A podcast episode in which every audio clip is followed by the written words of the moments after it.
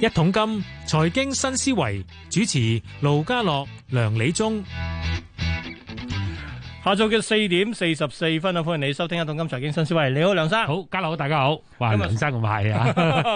嗱，今日上嚟梗係講幾係啦講樓啦。樓方面咧，呢個都幾旺下。都係旺啊，。不過旺中咧就有啲變化。嗯咁，我諗我哋就要同個個大禮家拜都有變化喎。係啊，呢個變化就睇下同大家嗰啲，無論你係業主或者你係買家咧，應該點樣去探索呢個變化？喂，但我反而講嗱，講呢個即係樓之前咧，係你翻報價之前，我都有想今日想提兩個 point，呢好啊兩個兩個論點都幾有趣。一個咧就係咧，嗱最近有啲咪顧問行咧就計咗條數出嚟咧，話用翻二零二零年啦，即係疫情之年啦，係咪？係咁所謂超級豪宅，超級豪宅咧，超級豪宅即係啲都起碼都要即係幾千萬嗰啲係啦好嘅計數咧。你估即係成交最多嘅係咩地方啊？你梗係嗰啲大都 會啊，係咪就紐係啦倫堡啊？紐紐倫港紐紐倫倫港港啊，啊，以排法嚟講咧啊，竟然係倫敦排第一倫，敦，OK，香港排第二喎。哦，紐約排第三喎，哦合理喎，但係咁合理啦嘛？你都望佢倫敦個疫情都都幾嚴重下喎，仲有就係咧，啊。佢倫敦好似脱歐噶咯喎，都咁勁，誒呢個就可能脱咗歐啊，啲歐更加歐多洲人國家更加緊要。但係你紐約有問題啊嘛，舊年選舉嗰陣時哦個市長啊，成日同特朗普都 唔係咁都啱有啊。影響㗎，呢個真係。呢個都有啲影響。咁另外仲有以香港嚟計咧，嗯我哋都係都係有啲困擾嘅，即係其實基本上我哋個即係豪宅就唔係個量咁大。係即係頭先你講法當埋一千萬美金之上嗰啲咧，即係香港個量啊唔算多啊嘛。係啊，即係我哋其實集中都係中價樓，啱嘛？嗯你話咗個林鄭 plan 都係去到一千萬港元，啊咪有有啲變化啊嘛？所喂以哦但係呢、呢個個呢個都有趣嘅，但係咁即係證明咧，咁我成日都相當會唔會同呢個所謂嘅即係度度都印銀紙咁，即係嗱舉個例，其實即係有錢嗰批咧已經喺呢個浪裏面咧温咗兩温㗎啦，咁譬如啊買翻啲心頭好啊等等，所以都買都買多咗可能。呢個都有個可能嘅。最慘就係當你大家印銀紙嗰時咧，大家預期啲錢唔值錢啊，嗯，咁你擺落邊度咧最緊要啊嘛。哦咁、如果你誒、呃物業有個好處咧，就係、你可以住，又有係租金回報。即係又有呢個使用同埋呢個嘅即係投係啦資嘅價值咧。係啦，呢、個啊就係最緊要，同埋就係如果你有屋企人咁，你都可能都一人一間咁，你唔止 一人一一間物間業添噶嘛，仲要係嘛？就係你試下你你有幾個仔女，你哦都好為佢哋安排啦嘛。好，報完價再好講，詳細你講分下析樓市嘅嘢。好，先講本港股市今日表現先。嗱，琴日咧，琴日升成四百，跟住再埋單得四十三隻，今日好好多咯。今日咧，曾經升近五百，去到二萬八千九百七十九，雖然中段跌升幅收窄，咁但係最後咧埋單二萬八千九百點，都升四百零三點，升幅百分之一點四。其他市場內地三大指數都升，升最多嘅係深證成分啦，百分之一點五五。喺鄰近北亞區，日韓台方面咧係日經跌百分之零點四，其餘兩個都升，升最多嘅係韓國股市，升咗百分之零點四二。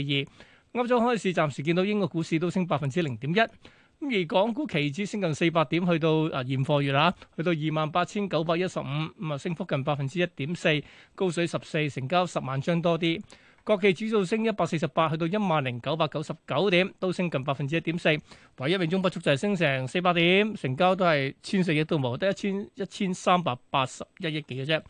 另外，恒生科指今日都升百分之二點三，收八千二百二十五點，升一百八十六點。三十一隻成分股，廿八隻升，藍籌都幾都唔差喎。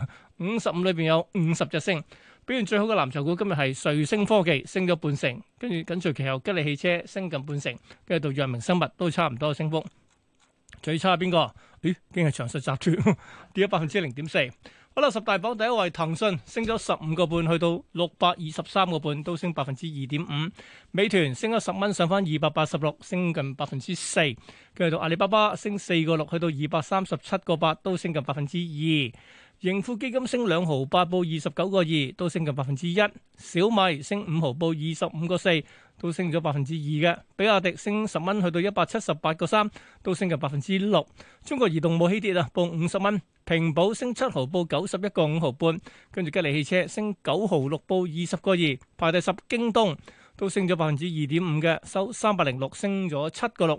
好，數完十大睇下亞四十大啦，能夠創到五廿二周高位嘅股票咧，包括係中行升到去三蚊零八，都升百分之一點三。另一隻就信和十六個四毫八啦，升咗近百分之二點五。有冇一啲大波動嘅股票先？咪就得只配股嘅東方海外咯，跌咗一成四，好似穿咗配股價添喎。好，梁理中，係。嗱樓市都係繼續旺啊，咁有啲旺㗎咩有啲咩嘅暗地裏嘅變化，我哋要其留實意有咧。啲數字咧，同大家講睇下，你哋如果有讀一個經濟嘅人，會唔會諗得到？就係原來咧，喺嗰個放盤量嗰度咧係有個減少喎，即係話咧喺嗰咩人係個。咪即係唔買咗之後？即係嚟啦，冇譬如咗你咧上個月啦，即係就比前前一個月嘅放款量咧，一個三萬七千五五一三萬零七百五十幾個，係咁咧其實比之前一個月咧係跌咗差唔多零點六三 percent，即係二百幾個啫，就唔係多。咁嗰啲咪俾人買咗啦已經。呃誒唔係嘅，基本上咧就係你供應少咗，係咯，俾人買咗買咗啦又得啦。係啦，即係話理論上咧，如果你供應行均咧，買咗有啲人擺翻出嚟噶嘛。哦，咁之前佢就講，你如果你研究一個供求嗰個曲線咧，當你供應少咗嗰時咧，你就價格咧。誒，但係你你咁諗喎，啊假如可能咧嗱，我當你即係啊，當然需求即係如果之後，譬如你嘅供應少咗嘅話咧，啊咁個價就會升嘅咯喎。係啊咁同一時間可能遲啲咧就啊有啲人啊忍唔住又拎翻出嚟，咁個價咁供應咪多翻咯。嗱，呢個係其一啦，其二就係話咧，我哋睇到嘅供應少咗，就可能係睇到個發展咧，就有啲發，因為我哋攞埋前線地產代理嗯哼嘅嘅意見啦。其實有啲有啲業主咧係冇以前即係放盤放得咁行啊，哦，即係佢哋可能覺得個市係升即係暫時睇睇慢少先嗰少係啲啦，唔使封急盤。係啦，呢個第一個問題。嗯嗱，第二個現象咧就係銀行股價。銀行股價如果大家有留意咧，銀行股價有幾種嘅，最實際嗰個就係話你真係做嗰陣時，你叫個銀行專員同你估啦。嗯但係通常你未叫佢之前咧，你網上估噶嘛。哼，係咁我哋通常一般睇網上股啲股價咧就誒幾偏離嘅，或者同埋幾保守嘅。嗯但係原來我發覺到咧，過去嗰段日子裏邊咧，幾間大銀行個部分盤咧，尤其是嗰啲個黃牌屋苑咧，嗯佢啲網上股價係增加哼，即係你嘅喎。先先增加你先係啊，就增加即咗係分別，增加咗。譬如舉例子，喺鰂魚涌嘅康怡啦，增加咗三點五個 percent；啊，觀塘嗰個麗港城咧，增加咗三個喂你 percent。想增加即係佢股高誒股咗。價個價嗰個，即係佢擺出嚟嗰個價錢啊！嗯，嗱，呢一個咧，誒，我要同我哋啲啲聽啲眾聽眾分析一下，你銀行股價整高咧，首先第一件事就係一般銀行咧，其實你可以叫做掹價嘅。嗯譬如嗰層樓喺網上話係六百萬，咁你買咗六百十萬咧，你其實買完之後咧，銀行職員都覺得你因為呢個成交有個參考，係咁佢都可以，唉、算啦，六百十萬啦咁樣。但係個問題就係佢可能喺網上嗰個都六百萬都係保持翻喺度，嗯但係佢而家增加咗咧，代表佢自己銀行都係冇咁保守啊，或者嚴格上咧就係積極啲啦。嗯，第二樣咧就話咧，大家再分析就係、如果當你匯豐同恒生咧，因為恒生係自己股價添，點解咁啊？匯豐同中匯銀豐咧就會指定啲股價公司，即係指定一間我即係你咗兩種唔同嘅做啊即法。係佢唔係匯豐恒生，佢如果肯調高股價咧，就比比比較就快將佢銀行內部嘅意欲啊，哦係討一個樓市。咁其他譬如中銀咧，就大家都知嘅，中銀就出邊啲股價公司嘅。嗯咁即係咧，佢股價公司係反映個睇法對出邊嘅樓市。咁而家今次嚟講，我睇到匯豐、恒生、中銀啲盤咧都係上升。咁即係話咧，無論係銀行內部自己以銀行家嘅角度睇，嗯哼。個樓價係升，無論你係以嗰個股價公司嗰個專業角度睇，個樓價係升。咁第翻翻之後就，如果再加埋就係個供應盤又減少咗，咁樓價都係會升。樓價會升住係大。我哋唔可以講話急與慢，而係嗯我哋咁嘅情勢咧，就睇到就係而家可能會係一個咩市咧，係一個所謂叫做業主嘅市啦，英文叫哦做，即係 seller 放盤 market，嗰個，係啊放盤講。係嗱，因為點解咧？因因為為唔憂賣咯誒、有少少㗎。喎。咁當你如果係咁嘅話咧，咁你當然啦。如果你業主嘅話，我梗係建議你唔好咁急啦。咪先，我先同業主講先啦，即係放盤嗰個因為係放盤嗰個啦。你太急咪無謂，有機會睇定啲。咁但係當然啦，有時業主賣樓咧係講現金需求噶嘛，嗯現金需求係講銀碼同埋個時間噶嘛。咁即係你意思話，梗係你要追但係價如果你要係啦，要你追價係業主，你可能係可以攤長少少，嗯啊，因為而家係個個業主嘅市場。好啦，咁但係作為你有一個買家咧。嗯你又要留意啦。因為點解咧？如果你買家咧，你發覺買買個業主收翻個盤嘅，佢哋買唔到喎。係咁但係你跟住隔離嗰個冇喎，咁亦都可能收到有地產代理好個信息或者中介仲信息就話哎呀，可能就嚟冇啦咁樣。嗱，咁要自己立定嘅意向啦。咁樣。雖然嗱，通常咁幾方壓力壓嚟之後，可能自己焗住要提價嘅喎。唔係咁冇辦法啦。嗱，但係個總之就係如果你你係業主嘅提高價錢賣出去，梗係好唔啦係。我講係個如果你買家嗰個買家嗱，嗱買家提價就有幾個問題追價嘅。嘅可能要追價問題，第一個追價問題咧，先要警告佢哋先，就係、你個負擔能力買唔買到先。嗯嗱啊啱唔啱先？即係你你譬如諗住我買個七嗱，我自己有經驗嘅，不過好多年前啦，我啱啱結婚嗰陣時買樓，買個唔知乜個係類類似啲啲屋苑啦，嗯買貴咗，結果要塌我要塌訂，我買嗰都啲要二撻百訂尺，因為翻嚟計數計唔掂啊，哦哦哦，即係計數計唔計掂。唔掂就係啦。係你買嗰陣時你唔覺㗎，你明唔明先啊？嗯，你咁就話咧，你就如果係嘅話，你當你買貴咗，你就自己計條數，一定要把守住自己嗰個能力個底線。底線。哇！咁啊，即係特別係而家而家好多嘅即係首首次置業人士咧，佢係用林鄭 plan 嘅喎。係啦，嗱，如果林鄭咩更加緊更加小心啦，因為當個價錢高咗咧，譬如頭先講啊嘛，你八百萬嘅就八成，唔係八萬就九成啊嘛，嗯一千萬就八成啊嘛。嗯哼，咁如果陣都高咗嘅，你咁買你貴咗嘅就。唔喺就唔喺呢個範疇邊㗎唔喎。係一發就裏邊，你咪要俾多啲首期咯。嗱，呢個就唔係你嘅能力，你嘅能力可能都搞掂嘅，高但但係就係你車唔足啦，因為你呢呢個 plan 唔啱你啦。哦，嗱，呢個你要睇住呢個八百萬條一千萬嗰條線，譬如你你由五百萬去到五百二十萬，影響不大啦。只要你籌夠嗰個差價嘅話，嗯但係如果你你你到七百九十萬或者七百九十五萬，但係提高結果八百二十萬，你都成交啦。哼即時唔同晒，喂咁你唔同晒㗎㗎啦，你唔同晒，咁你借八。冇成㗎咯喎，你借唔到九成㗎咯係喎啊。嗱呢個咧就因為咧，除咗你自己能力咧，就睇埋嗰個政策上有冇影響你，嗯，係一第第呢個呢個第第第二個重點啦，你明唔明啊？咁所以咧，喂咁你咁佢咁講㗎啦，除咗要量力而為之外咧，咁係咪即係建建議大家唔好追心頭，即係唔好因為心頭好而追價咧？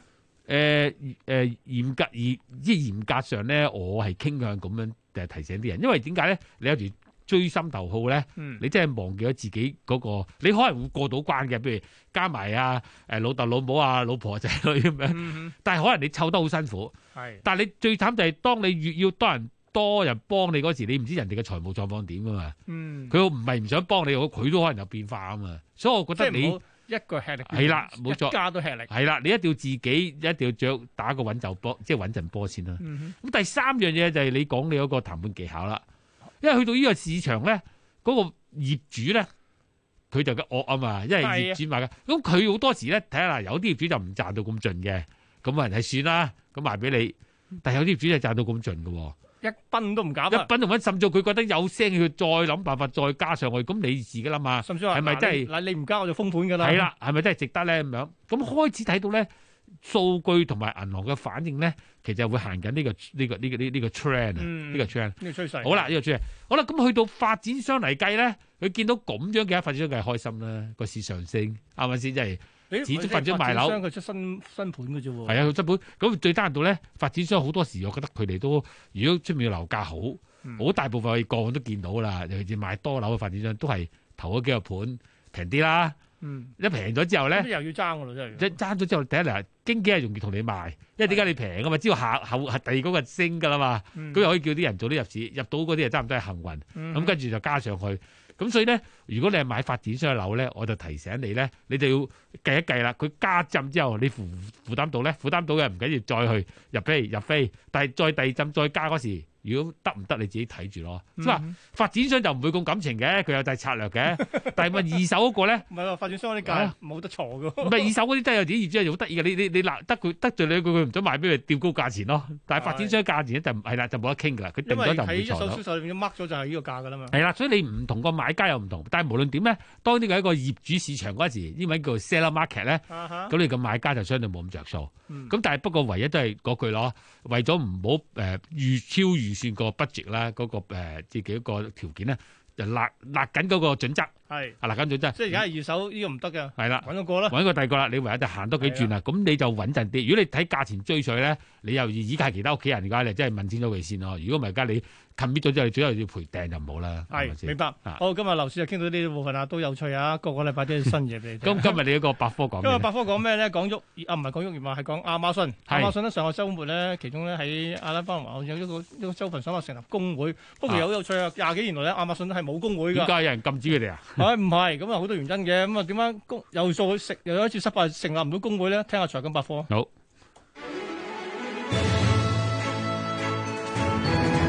財金百科，工會自十九世紀末開始喺美國興起，主要嘅職能係代表工人同資方進行談判，要求改善勞工環境，為工人爭取更加好嘅工資同埋福利待遇等等。歷史上，美國工會喺爭取勞工權益問題上的確有貢獻，例如而家奉行嘅八小時工作制，就係工會一八八六年組織芝加哥工人大罷工爭取翻嚟嘅。另外，美國嘅勞工統計局嘅數據亦都顯示，去年工會成員嘅每星期收入中位數係一千一百四十四美元，高於非工會成員嘅九百五十八美元。但係近半個世紀以嚟，由於傳統產業嘅衰落同埋企業加大打擊工會力度，美國工人加入工會嘅比例由一九六四年嘅三成跌到落去去年嘅一成一。企業同埋自由市場信奉者批評工會介入扭曲咗勞動市場，導致企業生產成本上升、生產率下降、企業盈利受損，結果亦都傷害咗工人嘅實際利益。而亞馬遜同是否成立工會嘅鬥爭更加係長達咗廿幾年。作為美國第二大嘅僱主，貝森密倉庫工人就批評喺亞馬遜上班嘅時候被當作機器，管理不人性化。疫情下未有足夠嘅防護同埋補貼。呢啲不滿觸發咗美國零售批發及百貨商店工會順利攞到足夠嘅請願簽名，組織全體工人就是否要加入呢個工會進行投票，但係最後都仍然未能夠成功。學者分析喺亞馬遜或者係沃爾瑪呢類大型僱主嘅企業裏邊組織工會係高難度，因為大企業擁有資本，能夠俾員工具競爭力嘅薪酬，調查員工嘅工作經驗，喺不滿情緒擴大之前先行回應員工嘅訴求。正如亞馬遜今次跟工會嘅對決，佢哋強調員工不需要成立工會，因為員工嘅起薪點係時薪十五美元，已經係阿拉巴馬州同埋聯邦規定基本工資嘅兩倍。